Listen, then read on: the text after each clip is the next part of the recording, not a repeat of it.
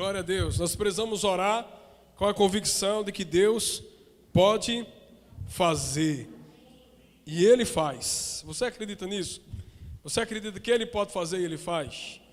Glória a Deus. Precisamos orar com essa convicção, queridos. Deus, Ele pode fazer e Ele fará em nome de Jesus. Nós cremos nisso. Amém? Estamos encerrando hoje a nossa série Cobertura Espiritual da Família. Viemos já de sete encontros aqui na igreja. E aí estamos hoje finalizando, compartilhando com vocês sobre o tema Protegendo nossa casa das trevas espirituais. Essa é a temática que nós vamos estar compartilhando hoje. Protegendo a nossa casa das trevas espirituais. Queria que você pudesse estar bem atento em tudo que estaremos compartilhando. Eu tenho certeza que Deus ele vai liberar chaves, palavras sobre nossas vidas nessa noite, em nome de Jesus. Amém? Aos que nós já nos vimos né, esses dias aí, quarta-feira estávamos aqui. Eu senti a falta de alguns irmãos aqui na quarta-feira. Quarta-feira foi muito bom, nós falamos sobre a influência da arte, da cultura, do entretenimento na sociedade, como importante isso, a relevância na igreja, no reino de Deus. E eu vim quarta, achei que já ia matar a saudade de alguns irmãos, mas alguns irmãos não quiseram ver a gente quarta-feira, mas vieram ver hoje, né? Só brincando, né, irmãos? Mas muito bom estar com vocês aqui nessa noite. Alguns irmãos já faziam alguns dias, nós tínhamos estado juntos, mas é maravilhoso. Viajar é bom, mas melhor é voltar para casa. Eu não sei se vocês sempre pensam isso, né? Giovana voltou também, tava, Giovana estava 52 dias já em BH. Só se perguntar a Flávio, ele vai dizer que era 84. Receba as chaves para a proteção espiritual do seu lar. Provérbios 24, 3 diz: Com sabedoria se constrói a casa e com discernimento se consolida. A gente tem falado muito sobre esse versículo esses últimos dias. Com sabedoria se constrói, mas com discernimento se consolida. Muitas pessoas até conseguem construir bem a casa, mas pela ausência do discernimento, a casa ela vai sendo destruída, porque faltou o discernimento no momento da edificação. É aquela aquela é, então a gente olha em Caruaru, eu não sei se vocês notam também, mas aqui em Caruaru nós temos muitas obras inacabadas. Você passa lá, muitas pessoas iniciaram algo, mas não conseguiram concluir. E isso mostra, até a Bíblia diz, que aquele que deseja fazer algo, ele deseja calcular tudo antes de começar, para que ele possa ser capaz de concluir aquela obra. Então, tem muitas famílias que até começam bem, mas não vigiam durante a caminhada e precisam de discernimento para se consolidar. Então, vamos pensando já sobre isso. Em Malaquias 2,16 diz: tenham bom senso não sejam infiéis. Todo o processo de proteção de uma casa, ela parte do processo de fidelidade. Primeiro para com Deus, segundo para com os relacionamentos internos de dentro de casa. Uma casa, ela precisa ter um ambiente de transparência. As pessoas precisam dialogar e falar entre si e não precisa se ter segredo entre aqueles que estão compartilhando o mesmo teto. É um ambiente de transparência, é um ambiente de fidelidade. E é tão interessante isso, irmãos. E a gente precisa ficar muito ligado. Esses dias, eu acredito, eu não sei se você tem acompanhado família todo dia. É o devocional que nós temos trabalhado aqui na igreja, o e-book, você pode acessar lá no Instagram. Você que está aqui, você está em casa, o arroba família todo dia, baixar lá um devocional para a família gratuito, onde todos os dias você vai ser ministrado para a sua família. E um dos devocionais, que teve esses dias, eu até estava escrevendo nele especificamente sobre proteção no lar. Sobre como a gente proteger a família. E vamos pensar como é que é hoje. Eu vou lhe dar algumas alternativas e você vai me dizer, normalmente, algumas ferramentas de proteção de uma casa. Vamos lá, construir uma casa, qual é o primeiro, o primeiro objeto de proteção de uma família de uma casa? Naquela casa lá. Portas. Portas, portas, muito bem, portas. O quê? telhado, né? O ambiente lá é proteção. Muro é proteção. Em cima de muro, muita gente bota aqui agora. Cerca elétrica. As portas têm trava ou é porta tem chave, né? Tem cadeado nessa casa? Tem. Alguma casa de vocês aqui tem é, câmera na porta? Tem câmera? Algum de vocês colocou a câmera com fio cortado só para dizer que tinha, para inibir? Olha, irmão. Deus está vendo. Algum de vocês botou assim, cuidado com o cão, e não tinha nenhum gato. Na realidade, irmãos, é, a gente fica imaginando que nós vamos criando um ambiente de proteção na nossa família, mas existem alguns ambientes que nós precisamos aplicá-los de maneira integral na nossa família. Muitas pessoas estão colocando muro alto, é, cerca elétrica, alarme, é, câmera, né? Estão colocando cachorro na porta ali, brabo, cadeado daqueles bem grande, mas deixam a televisão ligada onde não devia. Ou praticam atos dentro da própria casa que não deveriam. E aí vai abrindo portas escancaradas. E esse lá está humanamente protegido, mas espiritualmente acabado. Totalmente descobertos, não por brechas, mas portas escancaradas para que o maligno possa estar agindo de maneira muito forte, com liberdade. Nós vemos o seguinte: com a sabedoria se constrói e com o discernimento se consolida. Não adianta a gente criar um império com muralhas enormes, mas se tiver uma pequena brecha, o inimigo vai entrar pela pequena brecha. E tenha certeza, o inimigo ele é estrategista. O inimigo é estrategista. Ele luta com armas que nós precisamos ter discernimento para saber onde está acontecendo a sua atuação. Então não adianta levantar um grande muro, mas a televisão ela ser uma porta do maligno dentro das famílias. Pastor, televisão é de Deus? A gente falou sobre isso. Irmão, quem foi que pagou a da sua casa? Foi Deus ou foi você? Como é que foi? Deus lhe deu dinheiro para você comprar a televisão? Deu ou não, irmão? Então de quem é a televisão? Minha, é do diabo? Não, é sua. Você não pagou por ela? Então é sua. Muitas vezes a gente bota tudo na conta do diabo e às vezes a gente não assume as nossas responsabilidades. Efésios 5, 16, 17 diz: Porque os dias são maus, portanto não sejam insensatos, mas procurem compreender qual é a vontade de Deus.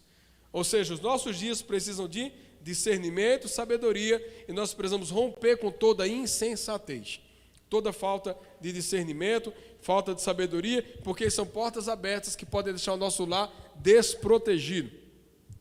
Primeiro, nunca se esqueça que você ainda vive no mundo dominado pelas trevas espirituais. Não esqueça. Nunca baixe a sua guarda ou acredite que tudo está simplesmente, sei lá, a vida tão assim que você não precisa mais ter vigilância. Lembre-se do que Jesus disse. Jesus disse sempre: vigiai e orai. Vigie e ore. Esse é um discernimento de Deus. Eu também não digo para você sair com espada de samurai no meio da rua, achando que você está vendo lutas, batalhas espirituais, guerras espirituais o tempo todo. Não, não é isso. Não é isso. Mas você precisa entender que nós vivemos num ambiente dominado por trevas. Para onde você vai, onde você imagina, vai ter alguém sempre usado pelo maligno para querer causar confusão. Né? Essa, a gente estava aqui esses dias saindo com o Mauro aqui no carro, bem tranquilo, entramos aqui na rua, um camarada veio atrás, estava meio encapetado, buzinando. Ah! Eu digo, está repreendido em nome de Jesus, irmãos. Ou seja, existem pequenas situações que elas tentam provocar você para você se perder do seu propósito. Você não ter vigilância daquilo que Deus está te chamando para viver. E é interessante que a gente sempre diz, eu gosto de dizer, ninguém tropeça em pedra grande. A gente sempre tropeça em pequenas pedras. Algo que está lá, que talvez a gente não notou, e a gente cai naquilo. Então, o mundo ele tem o domínio das trevas espirituais. Eles estão agindo o tempo todo e nós precisamos ter discernimento para caminhar. 1 João 5,19 diz assim: ó, Sabemos que somos de Deus e que o mundo todo está sob o poder do maligno. Nós somos de Deus, mas o mundo está no poder do maligno. É o que, pastor? É esse mundo? Não, é o sistema. Não é o mundo, não é a praia que está no poder do maligno, não é a fazenda que está no poder do maligno, não é Caruaru que está no poder do maligno, não. É um sistema corrupto e maligno que ele, ele gera umas situações para se oporem à sua fé. Se oporem à sua fé. Veja só, aqui em Caruaru existem situações que são engraçadas. Existem pessoas que defendem ideologia de gênero, têm inclinações para a liberdade de aborto e de tantas coisas, mas os filhos dela, dessa pessoa, estudam em colégio cristão. Então é assim, peraí, ó. Ideologia de gênero para fora, mas na minha casa eu não quero isso. Existe um discurso que muitas vezes é: desde que minha casa seja protegida, a casa do vizinho não me interessa. Mas se a gente parar para observar, nossa casa pode estar desprotegida, porque o nosso redor também estará desprotegido. Eu não sei vocês, mas existem algumas cenas, inclusive até tem um filme, a gente estava falando esses dias sobre ele. É um filme, fatos reais, aconteceu no Brasil, um assalto a um banco, onde os bandidos eles foram morar numa casa perto do banco, calcularam e ficaram lá bastante tempo, criaram um ambiente de jardinagem, e naquele ambiente de jardinagem eles fizeram um túnel por baixo daquela casa até chegar no banco. O banco estava olhando a proteção básica, aquilo que era normal, mas não estava se apercebendo que talvez do lado existia alguém com estratégia do maligno para tentar entrar numa situação que você, ou o banco, ou o mundo não se apercebesse. Queridos, o inimigo ele não vai bater na porta e vai dizer assim: deixa eu entrar. Ele não vai fazer isso. Por quê? Porque ele sabe que você estará atento. Agora, ele pode usar uma atmosfera maligna para tentar embaraçar você, embaraçar a mim e a gente poder cair nas suas ciladas. Domingo, eu vou falar um pouco sobre isso. A gente vai falar no domingo sobre a influência do Espírito Santo. E tem uma coisa, eu vou só dar um spoiler aqui, porque está casando muito nessa, nessa ministração. Nós estávamos lá e um pastor chamado William Wood. O cara é um poço de revelação de Deus. O homem, meu Deus do céu. Se você, você podia ficar, eu ficava ouvindo ele 24 horas, sentadinho, tranquilo e sossegado, sem se levantar nem para ir para o banheiro. E ele trouxe uma revelação que eu achei maravilhosa, assim, olha, muitas vezes nós somos tentados pelo maligno, e o maligno não quer que você veja quem você é, mas a projeção do maligno que ele tenta projetar sobre você. Está dando mais ou menos para poder entender? Porque muitas vezes o inimigo ele quer colocar nas nossas cabeças nas nossas vidas que nós não temos paternidade, que nós somos infelizes. São mentiras que ele está colocando o tempo todo, que nós somos pecadores miseráveis, que nós já entristecemos muitas pessoas, que nós já erramos muito, que nossa vida não é, santa, não é, não é santa que nós somos pecadores escondidos dentro de igreja. O inimigo ele fica agindo nessas acusações. Mas o que é que o diabo ele tem feito? O diabo ele tem pego o que está podre nele, tentado jogar sobre nós e fazer com que a gente possa enxergar a podridão dele como capa sobre as nossas vidas. É como se ele estivesse pegando uma fantasia de quem você não é, tentando vestir você e fazer com que você acredite na fantasia que ele disse que você era. Deu para entender, irmãos? Deu? Porque as coisas vão para lá e vão para cá e fica meio misturado. Mas é como se você chegasse no lugar, o inimigo vai pegar a roupa dele, a nojeira dele, a impureza dele, a malignidade dele, a podridão que ele tem, e vai colocar uma capa sobre você, mas isso não é você, e ele vai te levar na frente do espelho e vai dizer: Olha você quem é. E aí a gente vai olhar, como o Souza diz também, com lentes que estão embaçadas. E a gente vai começar enxergando uma pessoa que não somos nós, porque nós estamos sendo manipulados a enxergar a impureza do maligno que ele está tentando projetar sobre a nossa vida. E esse contexto a gente precisa entender: a atmosfera é maligna, mas dentro de nós existe uma essência de Deus. A gente precisa entender que o versículo começa: sabemos que somos de Deus. Isso é algo que não vai mudar nós somos de Deus. Nós podemos até estar em alguns ambientes que tem uma atmosfera de treva, alguns ambientes de ataques do maligno, mas nós somos de Deus e nós não podemos permitir que as ações do maligno tirem a nossa essência, porque nós somos de Deus. Diga ao seu irmão, você é de Deus. Glória a Deus. Você pode dizer para ele assim: não aceite a capa que o diabo está tentando colocar sobre você. Não aceite isso. Porque quem é podre é ele, quem é infiel é ele. Quem vive na impureza é o diabo e não nós. Nós somos de Deus. Nós somos de Deus. Colossenses 1, 13 e 14 diz: Pois ele nos resgatou do domínio das trevas e nos transportou para o reino do Filho do seu amor, do seu amado, em quem nós temos a redenção, a saber, o perdão dos nossos pecados. Ninguém aqui era santo. Todos nós pecamos. Todos nós pecamos. Alguns pecaram com P maiúsculo, outros com P minúsculo. Mas todo mundo, maiúsculo ou minúsculo, ia para o mesmo inferno, em caixa alta. Os pecados são diferentes, mas a sentença é a mesma. O que pode mudar são consequências, mas a Bíblia diz que o salário do pecado ele é a morte. Então nós precisamos nos aperceber e ter o discernimento de que nós não podemos baixar a nossa guarda. Nós estamos vivendo num ambiente que requer a nossa atenção. O tempo inteiro, fique com a antena ligada para saber o que está acontecendo ao seu redor. Precisamos entender, aqui ó, tudo é coisa de Satanás, ou nada é de Satanás, está tudo errado. Nem tudo é coisa do diabo. Assim também que eu não posso dizer que nada é dele. Nós vemos um tempo onde as pessoas estão trazendo um pensamento, onde estão negando a ação do maligno. Isso é errado. E outros estão colocando tudo como responsabilidade dele. Isso também está errado. O maligno tem parte? Tem, mas não tem tudo. Nós falamos aqui esses dias sobre influência. O maligno não tem o poder de obrigar você a pecar, mas ele tem sim a estratégia de lançar uma semente e você comer dessa semente, e essa alimentação da semente pode causar desproteção na sua casa. Ele não tem o poder de colocar a comida, abrir sua boca e dizer assim: come esse pecado ou dizer faça isso, ou dizer fale do irmão. Ele não tem, ele não consegue dominar a tua boca e você professar aquela palavra, a não ser que eu ou você permita. Então, ele age, age.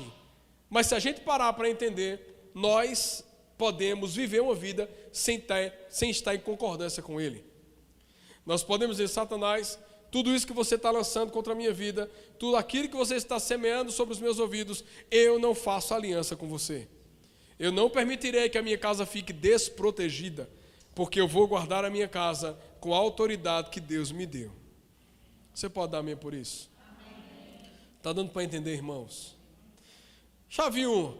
Nunca seja ingênuo diante das trevas espirituais. Tá? Da íntima, mas é diante. Deu para entender, né, irmãos? Uma troca só, mas não mudou nada. Nunca seja ingênuo diante das trevas espirituais. Entenda o discernimento do que é batalha. De onde você está pisando o seu pé. O que é que está acontecendo ao seu redor. Existem momentos que você vai ter que guerrear e batalhar, dizer, opa, onde é que eu estou chegando? O que é que está acontecendo? Que ambiente é esse? Jesus revela o que é que está acontecendo aqui. Isso daqui é uma confusão, que espírito é esse que está agindo aqui? Em nome de Jesus, Senhor, eu repreendo toda ação do maligno. Tenha sabedoria. Não seja ingênuo relacionado a isso. Aprenda. Uma das coisas que nós precisamos sempre entender é que a ignorância é um prato cheio para a ação do maligno. Quando nós não sabemos e não temos o discernimento entendimento de que ele está agindo, a nossa casa ela fica vulnerável. Quantas vezes nós já vimos, irmãos, alguns golpes né, que as pessoas tentam fazer nas famílias. Aqui na Coab já aconteceu de tentarem fazer isso. Pessoas se caracterizam como funcionários de, de instituição pública ou como aqueles que estão levando ali encomendas, e ele chega na casa fazendo de conta que é um profissional, e aí ele vai entregar um pacote, e a pessoa vem de maneira ingênua, achando que é, abre a porta e aquela pessoa entra e rouba e faz, né, leva tudo que tinha. Às vezes nós somos tão inocentes em algumas coisas, mas a Bíblia diz que nós precisamos ser simples como uma pomba, mas prudentes como uma serpente. Não é que ninguém vai ser serpente, está repreendido. Mas a gente precisa ser astuto. A ingenuidade com, a, com as ações malignas, elas não existem, a gente precisa ser rápido. Saber se o maligno está lançando uma semente, ou a dele, está repreendido em nome de Jesus, segue a vida. Agora também você não vai dizer que tudo é dele. Tá certo? A gente já falou aqui. O camarada está com o IPVA atrasado faz seis meses. O Detran para. Prende o carro. E a gente. Né? Isso é coisa do maligno. Não é, irmão. Não foi o capeta, não. Foi você ou eu que não pagou IPVA e o carro ficou lá. Não foi capeta. Não é perseguição do maligno, não é o capeta. Mas precisa ter discernimento, porque tem muitas situações que fomos nós mesmos que provocamos. Então tem embaraços que foi o maligno que colocou, mas teve alguns que somos nós. Nós escolhemos aquele ambiente. Então, em nome de Jesus, faça um mapeamento sobre a sua família, sobre tem alguma coisa que está sendo ingenuidade, tem alguma área que ainda eu não estou sabendo lidar. Pai, em nome de Jesus, traga discernimento para que eu possa consolidar a minha casa. Ponto 2: somente agindo com discernimento espiritual, você desfrutará de uma vida saudável nesse mundo. Provérbios 2,11: O bom senso o guardará, e o discernimento o protegerá. Veja que maravilha esse texto. O bom senso guardará a sua casa, e o discernimento te protegerá. A gente precisa ter muito cuidado. Tem, tem uma situação que depois a gente vai compartilhar, nossa, da nossa casa. A gente vai compartilhar depois com vocês em tempo oportuno. Mas, amados, uma coisa simples. E estava tudo tão encaminhado, e Deus permitiu que algumas, que os nossos olhos se abrissem. Uma coisa totalmente improvável aconteceu para a gente se aperceber que aquilo, opa, isso é uma cilada. Isso é cilada. Passo para trás. Em nome de Jesus. Por que é que Deus abre os nossos olhos? Porque Ele deseja coisas melhores para nós. Então nós precisamos estar livres no Espírito, assim, Deus, conduza a nossa vida. Deus, que esse passo que a gente está dando tem o teu sim, tem o teu amém. Não permita que nós possamos agir sem a condução do teu Espírito. E a gente vai pedindo a Deus. E tem hora que o próprio Deus vai fazendo com que algumas coisas comecem a dar errada. E a gente tem que parar, não é para orar, para dizer, Deus, eu repreendo essa situação contrária, não, mas pode ser que seja Deus dizendo que está dando errado, porque eu não quero que você entre. Tem situações, a gente precisa ter o discernimento, Deus, essa situação que está dando errado é para que eu possa perseverar, ou é um sinal de Deus que o Senhor está dando, dizendo assim: ó, não continua a fazer isso. O que é que Deus vai responder? Aí é você e ele, filho. É você e ele. Conosco começou dando errado. E eu e Valquíria, nós temos uma característica seguinte, irmão. Se a gente bota um pé no negócio, a gente só tira quando finaliza, quando resolve. Não é assim? Chegou, isso aqui vai acontecer, vai. Vai acontecer, mas vai acontecer, irmão, para poder a gente deixar um negócio, tem que ser Deus. E a gente entendeu que foi Deus. Porque em outro tempo a gente pode dizer, Deus, em nome de Jesus, eu repreendo toda ação do maligno. Só que não era ação do maligno, irmão. Era ação de Deus. Então tem situações que as portas vão fechar. É porque Deus não quer. Agora tem situações que elas podem fechar. E aí, vamos prestar. Nós temos autoridade em Deus, amém? Se o inimigo fecha uma porta e você ora, o que é que acontece com a porta? ela abre. Agora, se a porta não abre, foi Deus quem fechou, porque a Bíblia diz que Deus, quando Ele abre, Ele abre. Agora, quando Ele fecha, não tem homem no mundo que começa, consiga abrir. E nem a sua oração abre a porta que Deus fechou. Pode dizer amém, irmão, que isso é verdade. Se Deus fechou a porta, você pode fazer 45 dias de jejum. Jesus fez 40, você faz 45, porque você é mais espiritual. 45. E Deus vai dizer: Não, eu não vou abrir. Mas Jesus, só ficar mais um. Não, o caba morre, mas a porta não abre. Porque foi Deus que fechou.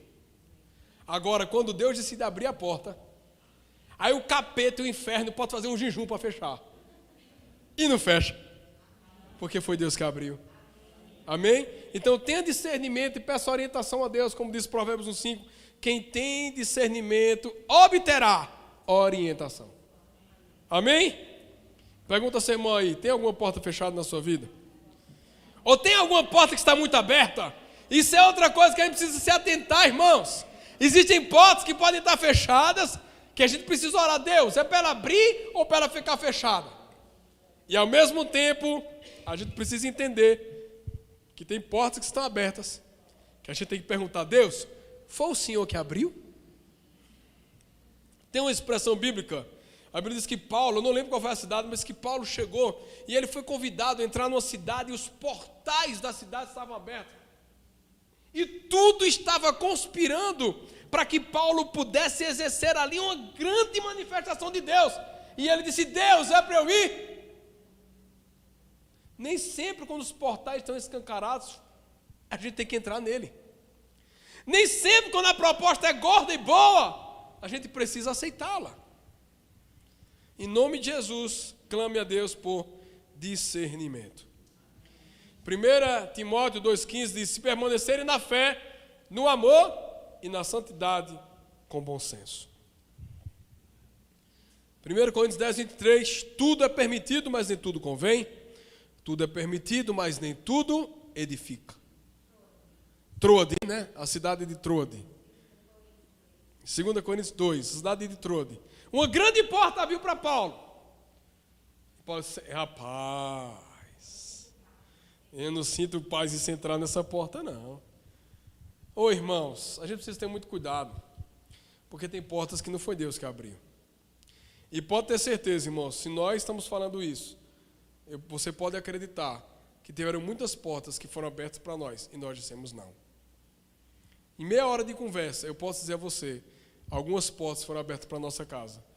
E Deus disse: não, não vai, não entra, não vai. Tem uma música, um rap antigo, de jovem, que diz que a gente tem que ter cuidado, porque tem hora que aparecem as provações as tentações.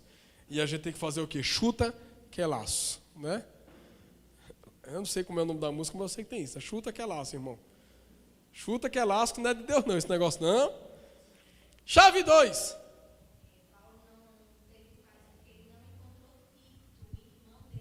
lá nesse lugar. Né? Então, ele ia ter uma boa estrutura, mas não ia ter quem amava perto dele. Eita, Jesus, isso é forte, hein? Forte demais.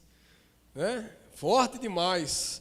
Amados, eu uma vez eu disse uma expressão: é, não adianta se construir um império, é melhor ficar numa garagem com quem se ama do que no império com tudo distante e desregulado. Então não adianta se estar numa família, numa casa com cinco quartos, onde ninguém se encontra.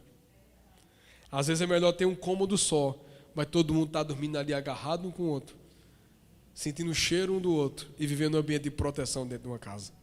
Não é isso? Gere consciência equilibrada da realidade espiritual. Qual é a realidade espiritual que você está vivendo? Traga equilíbrio para isso. Ponto 3. Cuide para que você não dê legalidade para Satanás atuar na tua vida e família nas pequenas coisas. Aqui quem estava falando, pequenas coisas. Efésios 4, 27 diz: E não dê lugar ao diabo. Não dê lugar ao diabo. Ao mesmo tempo que o direcionamento divino é: não apague o Espírito. Apagar o Espírito Santo é a mesma coisa que dar lugar ao diabo.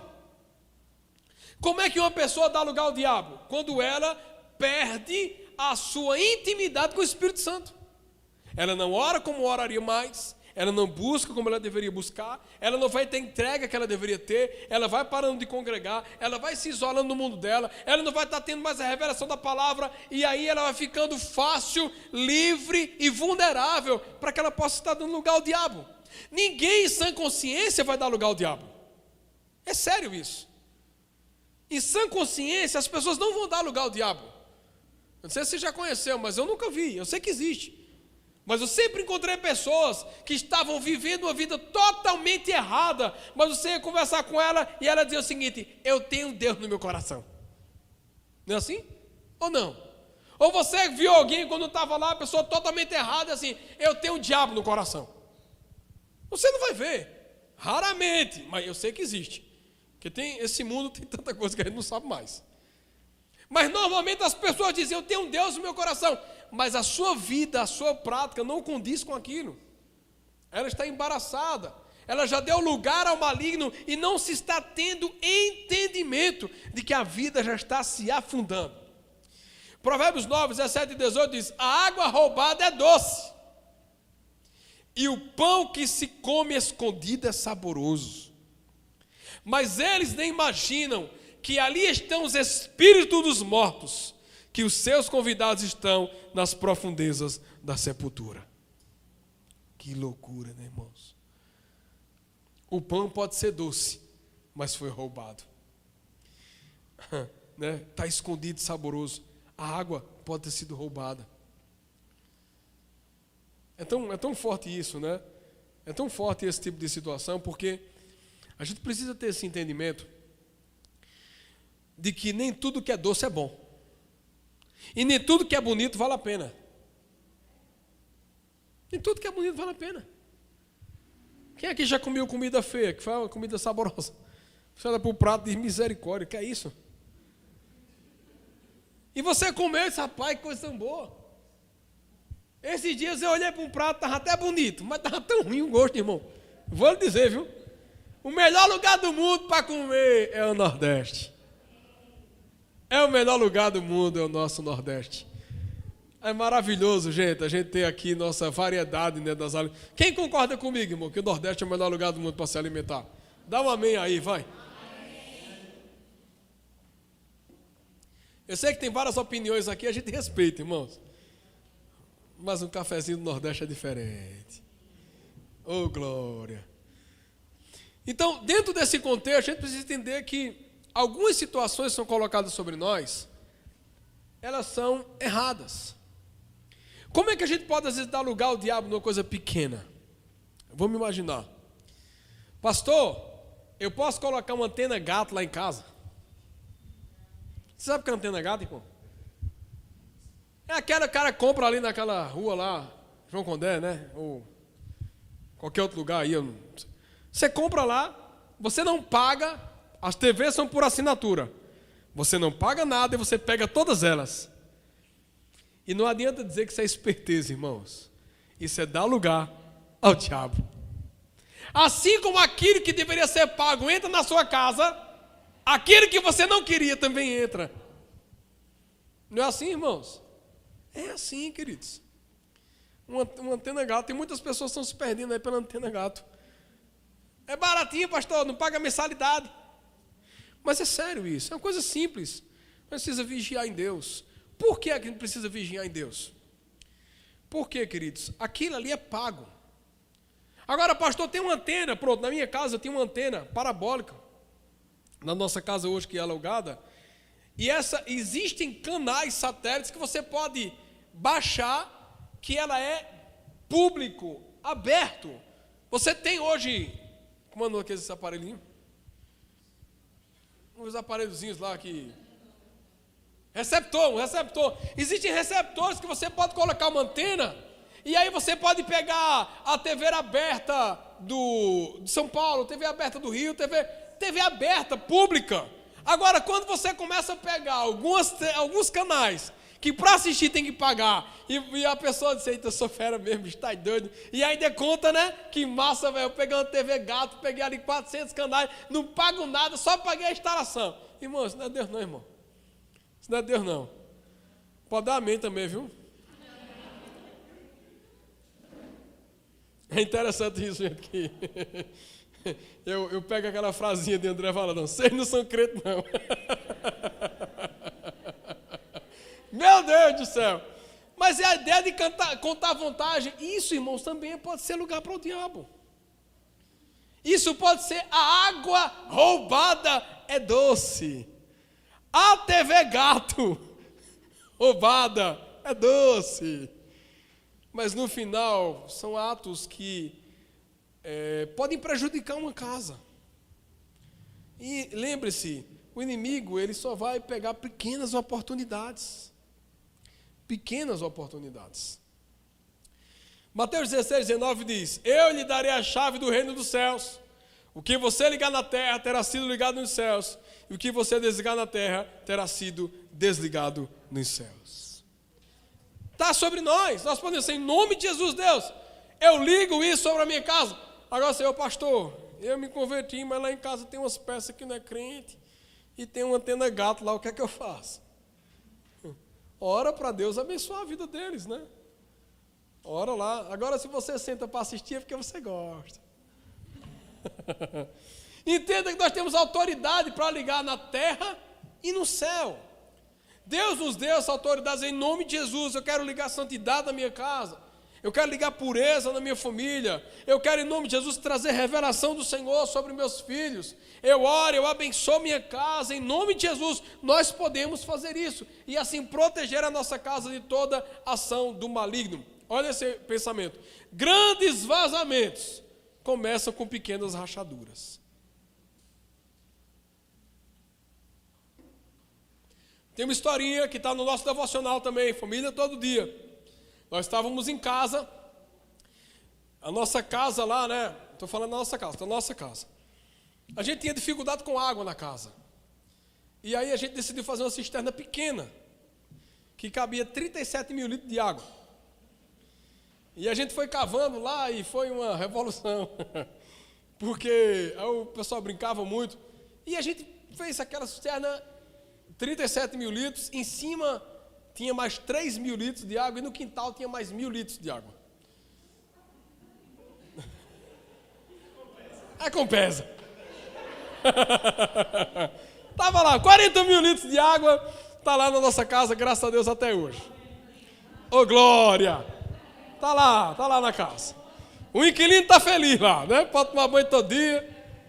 Glória a Deus. E aí tava lá, e aconteceu, irmãos, da gente tá lá, a caixa de 3 mil litros encheu, a bomba automática encheu, e quando a gente depois ia ligar, cadê a água?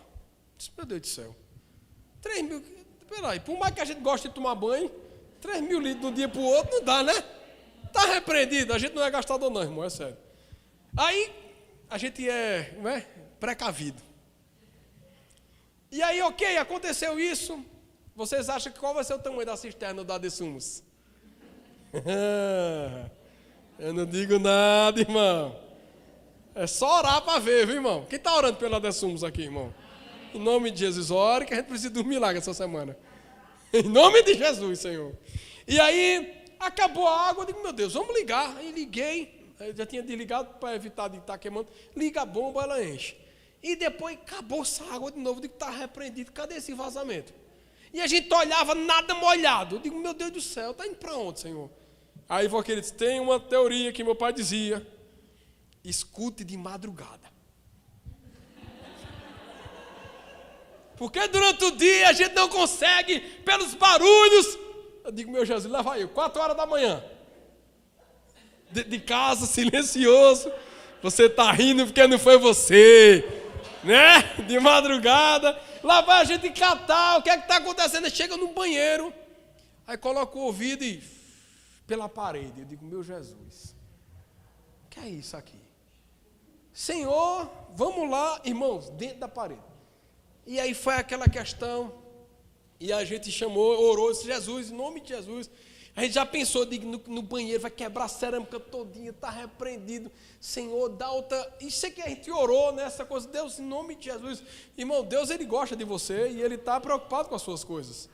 Deus, traga uma luz nesse negócio aqui. E aí chamamos um, um, um encanador, um cara muito bom. E a gente disse: olha, tá vindo daqui, eu acho que é aqui. Ele disse: pai, espera um pouquinho. Ele foi para o lado de fora e disse: olha, se tiver por aqui, deve ser aqui nesse lugar. Irmão, ele fez.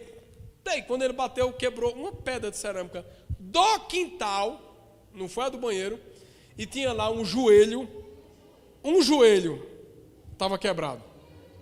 Um joelho quebrado e a água indo embora por baixo da casa. Veja o perigo.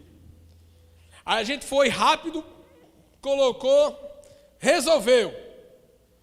E depois a água foi embora de novo. Está repreendido, inimigo. Vamos embora de novo de madrugada. Quando a gente menos imaginou, tinha outro joelho no outro lado da casa com o mesmo problema. Está repreendido, irmão, em nome de Jesus. Mas para a glória de Deus, sabe o que aconteceu? Com apenas duas situações, não teve que quebrar nada. O rapaz foi quebrou no lugar, tanto de um lado como do outro. Nós trocamos duas pedras de cerâmica e resolvemos o problema para sempre. Agora veja, um joelho. Se eu deixasse a caixa ligando, um joelho de três quartos, é que eu não entendo nada dos tamanhos. Um joelho de três quartos. Se você não entende também, eu quero dizer que é pequeno. Mas um joelho de três quartos ia acabar com 40 mil litros de água. Então, grandes vazamentos começam com pequenas rachaduras. Então, em nome de Jesus, ore, vá para a madrugada para descobrir os vazamentos. Eita glória!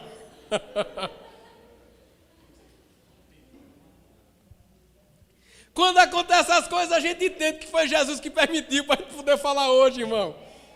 Ô oh, Jesus, a primeira lapada quem sempre leva é os pastores. Tenho certeza disso. Né? Ontem a gente estava numa reunião, foi engraçado, rapaz. A gente estava na reunião de liderança de PG. Aí Henrique, meu irmão, se levantou, foi pegar água. Aí um irmão fez assim: Eu quero água. Aí ele foi e trouxe. Aí outro irmão se levantou. Aí um irmão disse: Eu quero água. Aí eu inventei de levantar. Quando eu inventei de levantar, uns oito irmãos: Eu quero água. Eu digo: Pronto, acabou comigo. Ficou todo mundo esperando eu me levantar. Lá vai eu, irmão. Enchei o copo d'água, Toninho, tá. Vamos lá. Aí meu irmão me ajudou e todo mundo se serviu. Mas o povo fica só esperando o pastor se levantar. Eu estou de olho em vocês, viu? Chave 3, estar atento aos possíveis pontos de apoio. Cuidado, porque podem ser pequenas coisas que estão apoiando em situações malignas. E é sorrateiro, pode ter que seja debaixo da terra. A gente pode não estar se apercebendo. É? Quarto ponto, eu acredito que último. Dê uma proteção especial aos seus filhos, devido à maior vulnerabilidade deles ao mundo. Proteja sempre seus filhos. Nós falamos aqui, 15 dias atrás, eu falei sobre isso, semana passada, já de Everton falou sobre elimine os pontos do maligno. 15 dias atrás eu falei, proteja seus filhos, porque os filhos são mais vulneráveis. Você pode ver algo e desligar na hora. A criança pode vidrar naquilo. Por quê? Porque ela talvez não tenha essa ação rápida de defesa para si mesma. E outra coisa, tenhamos muito cuidado com os nossos filhos, porque o inimigo ele pode tentar contra você, ele pode não conseguir contra você, mas ele sabe que se ele tocar no seu filho, você também para. Não é assim? Provérbios 14, 26 diz: Aquele que teme ao Senhor possui a fortaleza segura, refúgio para os seus filhos. Se você temer ao Senhor, você vai proteger a sua casa. Faça sempre isso. É o que eu estava falando. Não adianta ter muro alto, muro alto, cerca elétrica, câmera, sensor, fazer tudo. Mas se não temer a Deus, a casa está vulnerável. E entenda sempre, a brecha aberta dos pais, o primeiro impacto é nas crianças. Vigie sempre em nome de Jesus. Ah, pastor, mas eu não tenho filhos.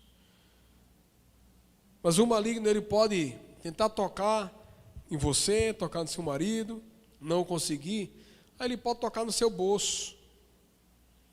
Porque talvez tocando no seu bolso você fica agitado ou agitada, e aí leva você a brigar com o marido. Ele pode tocar nas situações contrárias ao seu redor para gerar uma impaciência, e isso gerar problema dentro de casa. Deuteronômio 30, 19 diz: Os céus e a terra tomo hoje por testemunha contra ti, que te tenho proposto a vida e a morte, a bênção e a maldição. Olha o direcionamento de Deus. Escolhe, pois, a vida, para que vivas tu e a tua semente. Escolhe a vida nessa noite em nome de Jesus. O maligno vai colocar pratos, vai colocar tentações, vai colocar coisas do mal mesmo, mas escolha a vida. Você tem essa autoridade, você pode clamar a Deus e ver por isso. Chave 4, zele pela aliança com seus filhos. Você que é pai, tem uma aliança com seus filhos de verdade, de transparência e de vida. Precisamos tomar uma posição diante do mundo espiritual. Se porém, Josué 24,15, se porém não lhe agrada servir ao Senhor, escolham hoje vocês a quem vocês vão servir. Se aos deuses que os seus antepassados serviram, além do Eufrates, ou aos deuses dos amorreus em cuja terra vocês estão vivendo. Mas Josué declarou: Mas eu e a minha casa, a minha família, serviremos ao Senhor. Se o mundo todo não quiser, queira você.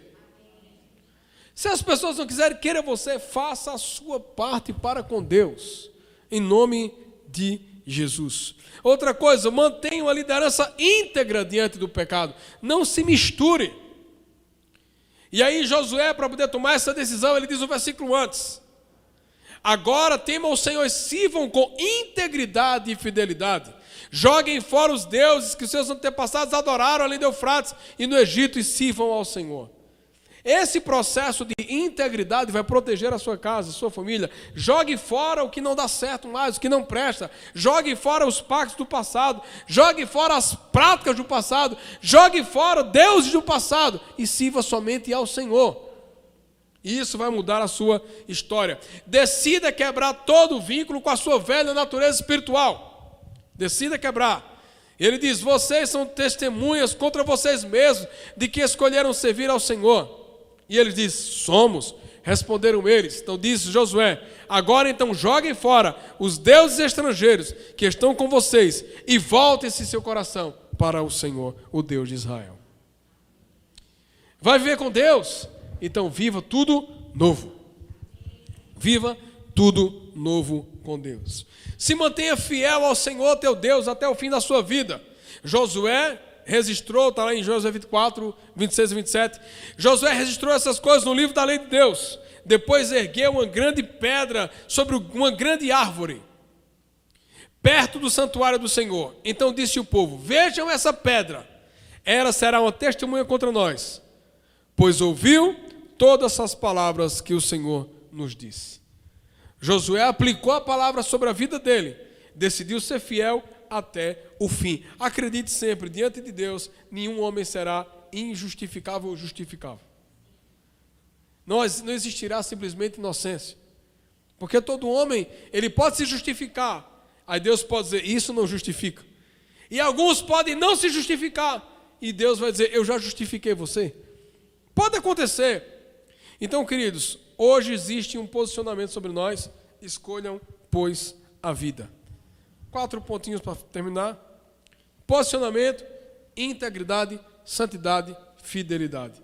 Isso são pilares sobre a sua família, sobre a sua casa, em nome de Jesus. Amém?